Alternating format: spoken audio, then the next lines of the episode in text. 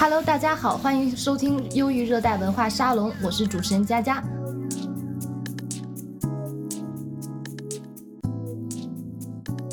节目每集都会邀请到法国不同领域的人来分享他们人生非常有趣的故事。今天咱们请到的是人工智能机器学习研发工程师金叔。金叔是电脑人工智能机器学习的博士，主要工作是通过电脑语言训练类似 ChatGPT 这样的智能软件，让软件通过学习模型可以准确翻译不同的语言。然后金叔他本人因为原本是主修的法语，后来因对电脑的喜爱和基于科技前沿的判断，转换跑道，改专业学数学和电脑，后跳级毕业于法国很好的学校巴黎。七大在国际 A 类会议上也发表了多篇论文。那么，让我们来欢迎金叔来和我们讲讲 ChatGPT。Hello，金叔。Hello，你好。Hello，大家好。Hello，现在 ChatGPT 真的好火啊。那么，ChatGPT 到底是什么东西啊？对，现在 ChatGPT 真的是非常的火。那 ChatGPT 它是美国 OpenAI 公司研发的一种聊天智能程序，去年十一月份才这个刚刚上架。那 ChatGPT 它本身是一个自然语言处理的文本生成类模型，通过大量的语。料库训练它内在的一千七百五十亿个参数，所以光是训练这些参数，庞大的参数就会花费几百万美元的成本。嗯，当然，这庞大的语料库包括了现实世界中的各种各样的对话啊，以及从网络上得到的各种的文本。嗯，所以最后可以说是使得这个 Chat GPT 模型呢，可以说是上知天文下知地理，博古通今，能根据我们的这个输入以及我们用户的需求，做出最符合历史经验的这样的一个回答。那推出这个 Chat GPT。模型的公司 OpenAI 呢，也一炮而红。不久前刚刚被微软收购，现在又获得了上百亿美元的这个融资。哇，上百亿美元！对，因为训练这个模型就要训练一次要花费几百万美元，他们还会经常的对这个模型进行微调，所以。他们本身的运营成本也是相当庞大，那相当于微软一年的收入也就几百亿美元吧？对，我记得微软之前的收入应该净收入应该是在六百多亿美元，就每年每年净收入。对，因为他之前收购了那个暴雪，说是花掉了他几乎所有的净收入。当时暴雪的收购是六百多亿。哦，那真的是花了蛮多的钱。那 ChatGPT 能帮助我们做什么？为什么它现在这么的火呀？对，因为 ChatGPT 它能帮助我们日。日常生活工作中的一些这种文本生成类的这样的一些任务，比如说跟客户发一些邮件啊，或者是平时需要查阅一些资料，如果你这些资料你可以直接通过 Chat GPT 问他来得到你想要的答案，甚至是一些简单的计算啊，包括一些简单的代码的那个纠错，就是程序员平时写代码会有一些 bug，呃，简单的一些纠错，或者是一些对于需要用那个外语来写文章啊，或者是写邮件的工作人员呢，他们可以。也用 ChatGPT 进行一些简单的翻译，或者是翻译当中的纠错的这些一项功能。当然，还有更重要点，就是 ChatGPT 它本身就是一个 很有趣的、很好玩的一个语言生成模型，所以很多人光光是在这上面天马行空的，就是探索一下，也觉得很有很有乐趣。所以说，乐趣也是我认为它现在这么火的很大一个原因。就它不光是可以当一个小助理去使用，还可以当做一个朋友一样去进行聊天。对，然后你你可以从这个聊天中获得你想。获得的信息，因为现在网络也很发达。当然，你要是是直接通过谷歌啊、微软来查询信息的话，可能由于你会得到大量的各种各样的信息，你本身要筛选这样信息也会花费很多的时间。那你如果直接通过 Chat GPT，可能会大大的提高你这个信息检索的效率。呃，我知道 Chat GPT 不光是那种语言上面的可以进行互动，它还可以进行图片上的。因为我之前有使用，就是把一张图片放上去，我自己的图片，然后。我说啊，我想要就是短头发变成长头发，它也可以直接变成对对对长头发。这个这个图片呢，其实是这个好几年之前就有了。它其实的它的那个模型呢，相较于这种自然语言处理的文本生成模型，它的模型更加简单一点，它的参数会少很多。其实怎么说呢，就是这个比较难解释。其实是图像类的模型，它其实是我们就是业内来说，它的难度会低于自然语言处理，因为自然语言处理首先自然语言嘛，它有很多不规律的东西。其次，一个图形，假如说你的参数或者说你的那个像素，假如说是一千零二十四乘以七百六十八，那你即使用一些神经网络啊，你的那个参数的上限可能也只有是几百万的参数就可以做到非常好的一个这样的图像类的模型。因为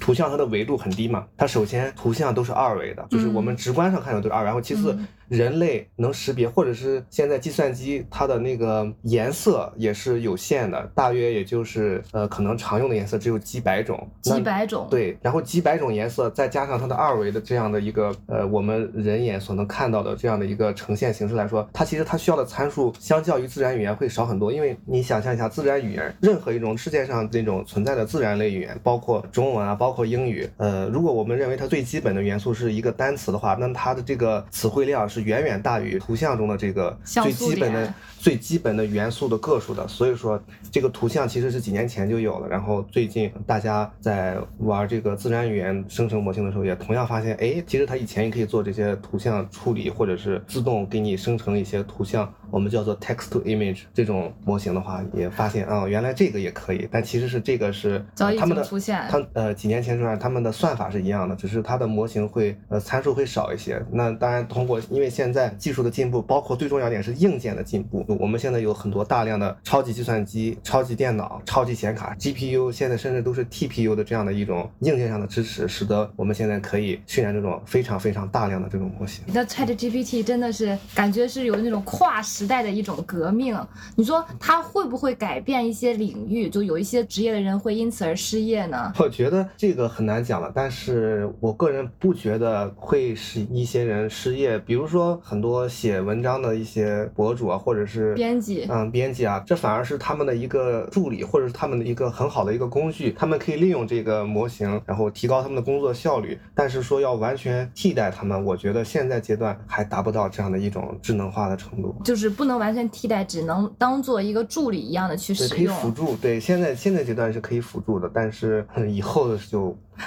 以后可能会发展越来越好，因为我对可能以后的话，我们拭目以待。那么像现在那个俄乌战争也是大家比较关注的一个点啊。你觉得像 ChatGPT 这样的人工智能有没有可能用于就是俄乌战争帮助战争？这个如果说是说简单的分析一些，就是俄乌战争从开打到现在对它的这种过程中进行一些回顾之类的分析和总结，这个是完全没有问题的，因为这些过程中曾经发生过的事情。我们都有大量现成的数据，我相信在它的训练的文本中也会有这方面的大量的文本和数据。那回顾总结类的问题呃任务，我觉得应该是没有任何问题的。那对于如果说你的你的目标、你的目的是要预测将来会发生什么事情、战争的走势，我觉得这一类的模型它的预测的功能不一定会说是会是很准确，因为它训练的原理毕竟是，假如说呃，只能知道过去的事情。对它每一个 sample 每一个每一个训练的，它是通过大量的训练。然后来更新自己的参数。那你如果之前给它训练的是，比方说二月二十一号俄军进展到哪里，然后他们的战损比是多少？那他会根据过去的这个事情来推算，比如说，那今年二月二十一号，如果俄军也推进到了同样的地方，那会不会？那他可能大概率会给你告诉你一个答案，是跟去年的这个时候是差不多类似的这样的一个结果。但是我们都知道，这种战争这样的问题往往是很难预判的，所以说，呃，他这种完全根据过去的经验、历史得到的答案呢，我觉得在这一类的问题上未必能做到非常的准确。嗯，那就只能就是根据历史，但是未来和现在是如何走，是不知道的。那就像法国，因为咱们生活在法国嘛，类似 ChatGPT 这样的人工领域是算那种第一梯队吗？法国有在人工智能领域有什么亮点项目吗？我觉得现在来说，可能除了美国之外，其他的很难讲是第一梯队或者是引引领这个行业嘛。美国毕竟它的资源啊，它的人口都是。远远大于法国的，但是同样呢，因为欧洲它现在因为欧洲的一体化，它现在的那个实验室啊，包括科研机构，甚至是一些公司，其实都是跨国的。那比如说我们的公司，其实是也是在法国以及在卢森堡都是有机构的。所以说，如果是放到欧洲的这个角度来说，那欧洲在这方面的确是我可以说是强势，强势。而且有一些美国的那种大公司啊，像 Facebook、像亚马逊啊，他们在巴黎这边都是有自己的分部，或者说是。对实验室。然后也是有一些团队在国际这种大型 A 类会议上，也经常能看到一些欧洲的团队发表的文章。虽然他们发表的文章，他们的隶属的单位还是呃美国的那些研究机构或者是公司也好，但是其实这些人你要是看他的名字，很多其实都是法国人啊、西班牙人，包括德国人。就美国吸收了欧洲人的欧洲精华，可以可以这样理解。那法国有什么亮点项目吗？人工智能这方面？亮点项目，我们公司可以算吗？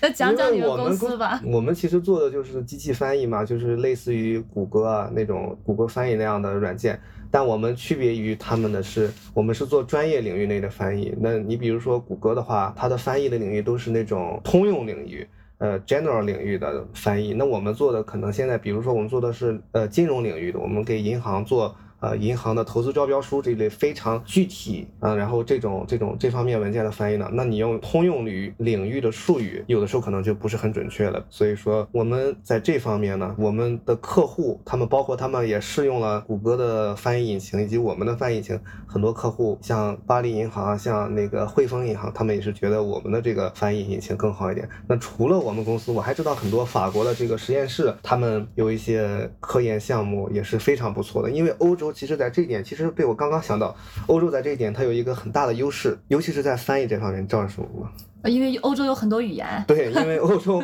欧洲这边它有很多大量不同的语言。呃，欧洲基本上是每个国家都有自己的语言，所以你就看欧洲有几个国家，它大概就是有几个那么多的语言，甚至有的国家有不止一门语言，比如说瑞士啊，比如说比利时啊，他们可能都一个国家内都有很多个语言。那因为欧洲有这样的一个优势，所以说。呃，欧洲很多人他们都是三语甚至是四语，那得到这样的人，并且又从事自然语言处理行业的人，他的概率就会大一些。这一类人，比方说在做翻译的时候，机器翻译的时候，他们会有一定的优势。他们会，比如说你的这个模型做完了之后，你去检测一下你这个模型，那如果你语言本身就了解的话，你可以直接有一个直观的感受，对你这个模型的评估会有一个直观的感受。而如果说我要去评估一下法语和斯洛伐克语模型的。翻译质量的话，我可能还是要借助不同的软件，或者是甚至是问身边的朋友。就是如果我要得到一个快速直观的感受的话，那这么说，欧洲还是有一定的优势的啊。你们公司应该就是像联合国一样，各个就是人们都来自不同的国家。我们对，但是我们没有刻意的是，真的是没有说是刻意的去寻找说不同语言的人。确实是欧洲这边会碰到讲各种各样语言的人。你们都有哪些国家的人？我们国家还好，我们国家可能有呃有日本啊。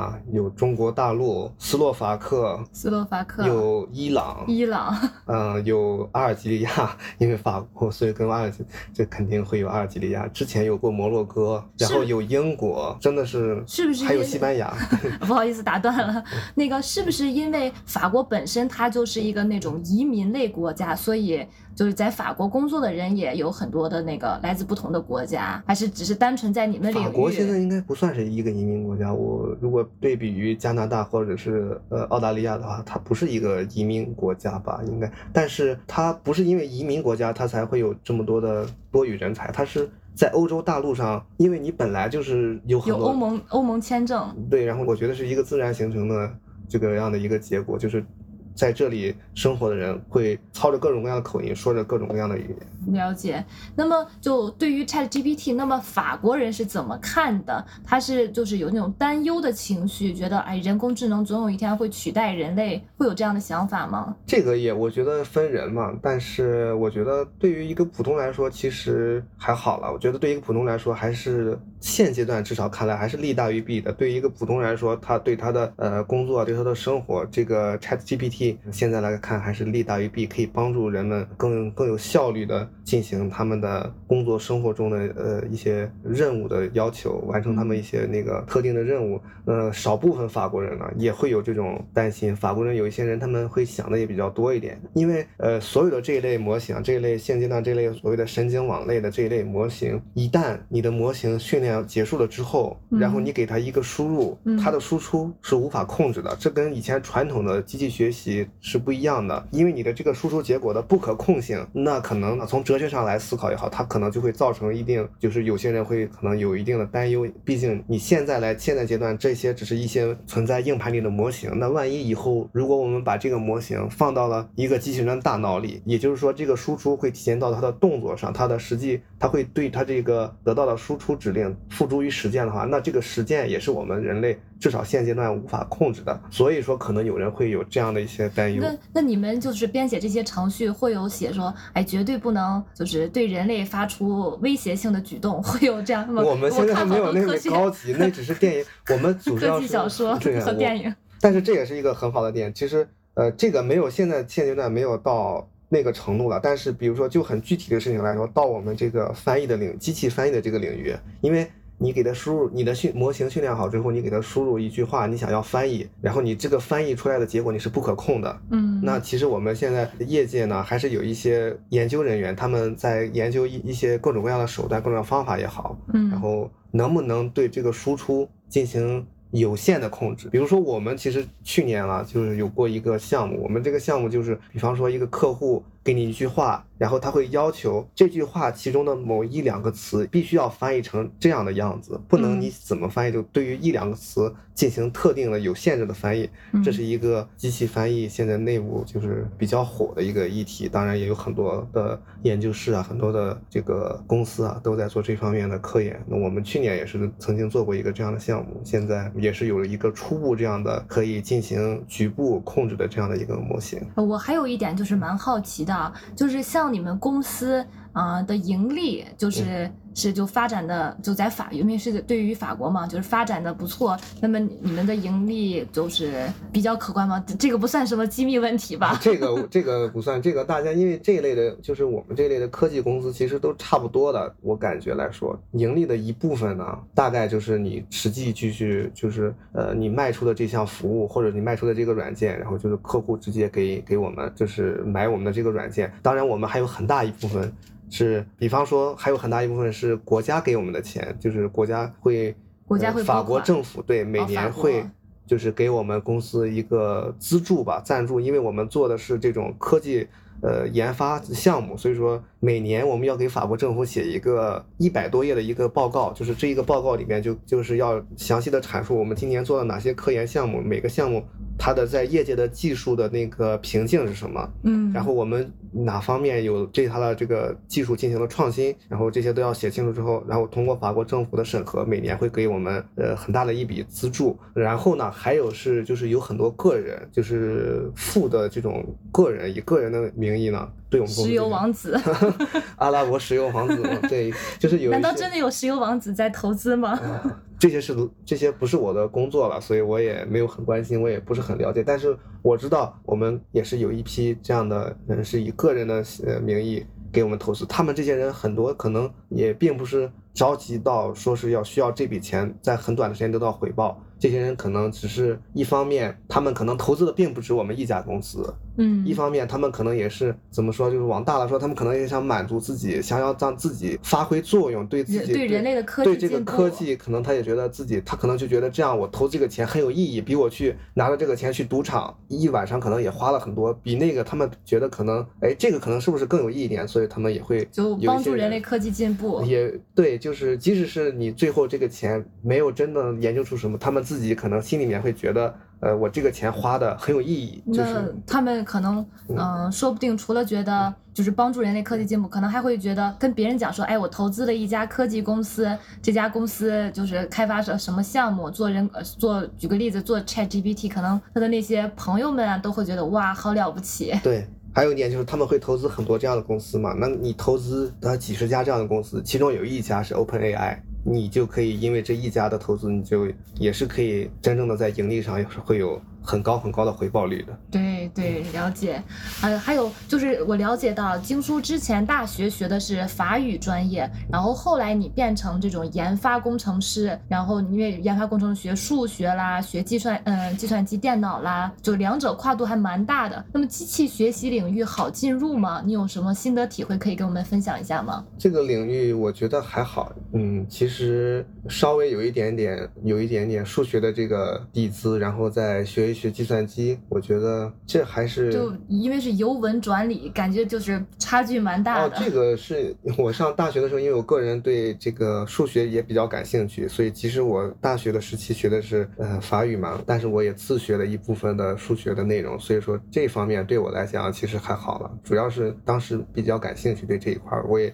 自己在课外呃看过一些这方面自然语言处理方面的一些书籍，所以。对我来说，这个专业领域内的东西还好。如果非要说一开始有什么嗯需要克服的话，应该是来法国的第一年，还是第一次用法语来上这些数学课的时候，对，还是语言方面对我我感觉造成的那个难度会更大一点，因为。呃，即使你生活中法语可以做到，嗯、能大概理解到，或者是能跟别人正常交流，但是如果是在一些特殊的领域，比如说数学领域的话，它的一些词汇啊，你平时中生活中不会用到，所以说你第一次听可能也不知道那个老师在说什么，但是因为这些术语会大量的重复，那重复多了之后，过上它三个月，可能重复的多了之后，自己就知道是什么意思，所以三个月之后也就那真的经书真的是文理兼修啊，文理兼修的人才。也呃，好像你还跳级了是吗？也没有算是跳级，主要就是确实是这个专业那个在法国这边其实算是嗯你觉得法国人不如呃不如中国大陆在那个数学这方面